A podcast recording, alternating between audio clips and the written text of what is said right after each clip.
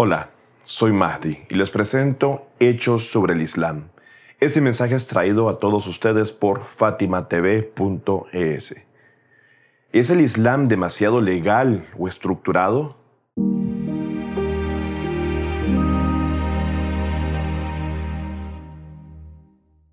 La religión estructurada hoy en día recibe realmente mucha atención mediática negativa. Hay muchos quienes odian la idea de una religión estructurada. En algunos casos han visto tanta hipocresía de parte de los religiosos que no desean tener nada que ver con la religión en general y con el Islam en particular. Incluso dentro de los mismos círculos musulmanes hay quienes creen que hay demasiadas discusiones legales dentro del pensamiento islámico e incluso hay quienes llegan a creer que el Islam se enfoca demasiado en la ley y la importancia de la ley. Esto sucede puesto que muchas veces escuchamos términos como Sharia o ley divinamente revelada o fiqh, la cual es la comprensión humana de la propia ley de Dios. Cuando escuchamos estos términos todo el tiempo, se llega a descubrir que la gente realmente concluye que existe un gran énfasis en la ley demasiadamente estructurada y que entonces el Islam no tiene realmente un lugar dentro de la sociedad moderna. Ante todo, es importante que nos demos cuenta que como humanos no podemos operar o existir sin ley. Y te daré un ejemplo de ello. Si supiese que no hay cámaras de velocidad, esas que miden nuestra velocidad en carretera, Particularmente yo conduciría lo más rápido posible en cualquier autopista. En realidad no podrían detenerme. Y hay muchas veces en las que desearía que todas las carreteras del mundo entero fuesen como las de Alemania, por ejemplo, donde no hay en absoluto un límite de velocidad establecido para ningún conductor. Pero la realidad es que si dichos radares o cámaras de velocidad no estuviesen en vigor, a nuestro alrededor, entonces con total certeza les garantizo que veríamos muchísimos más accidentes de tránsito y posiblemente muchas más muertes. ¿Cuántos de nosotros, en el preciso instante en que vemos una cámara radar o vemos en el momento una señal de carretera que nos advierte de la velocidad, de repente disminuimos esa velocidad en la que conducimos? Hay ocasiones en las que literalmente estamos conduciendo a ciertas velocidades. Y me refiero en nuestra vida y vemos a alguien más reducirla por unos cuantos segundos. Y tal vez ese es el objetivo de la ley, reducir la velocidad en ciertos momentos de la vida donde era más que necesario estar atento y no distraído ante una situación en particular. Pero cuál es el porqué o cuál es el objetivo de la ley entonces.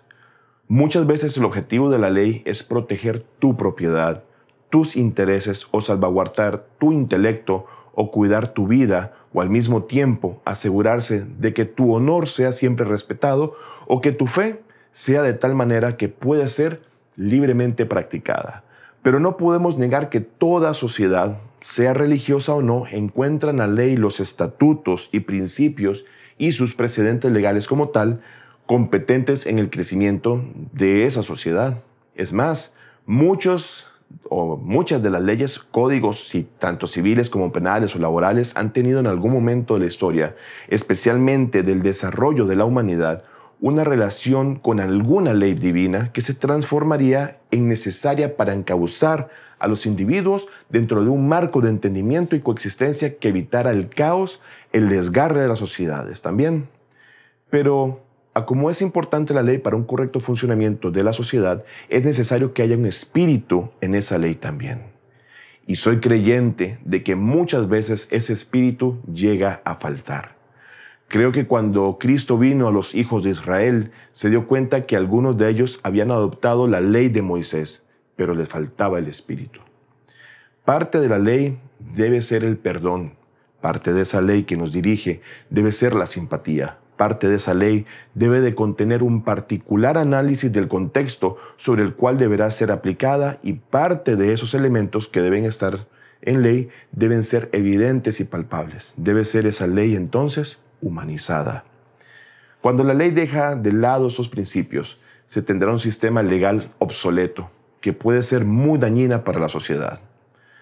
Un legislador, junto con el hecho de que es quien proporciona la ley, también debe ser conocido como el más bondadoso, el más misericordioso y como aquel que también puede perdonar y con esas características abre una puerta hacia el arrepentimiento de quien quebrantase la ley.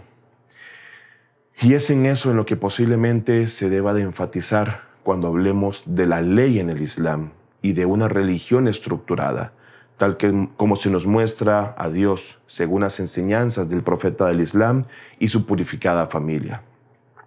Sin embargo, en última instancia, el objetivo de la ley islámica es la de proteger la propiedad, el honor, el intelecto, la vida y la religión como tal, siendo que a pesar de que la ley busca un camino de equilibrio estructurado para el ser humano y su bienestar, si le preguntases a muchas personas hoy en día alrededor del mundo te dirán que esos son los objetivos más malos vistos en todo el planeta.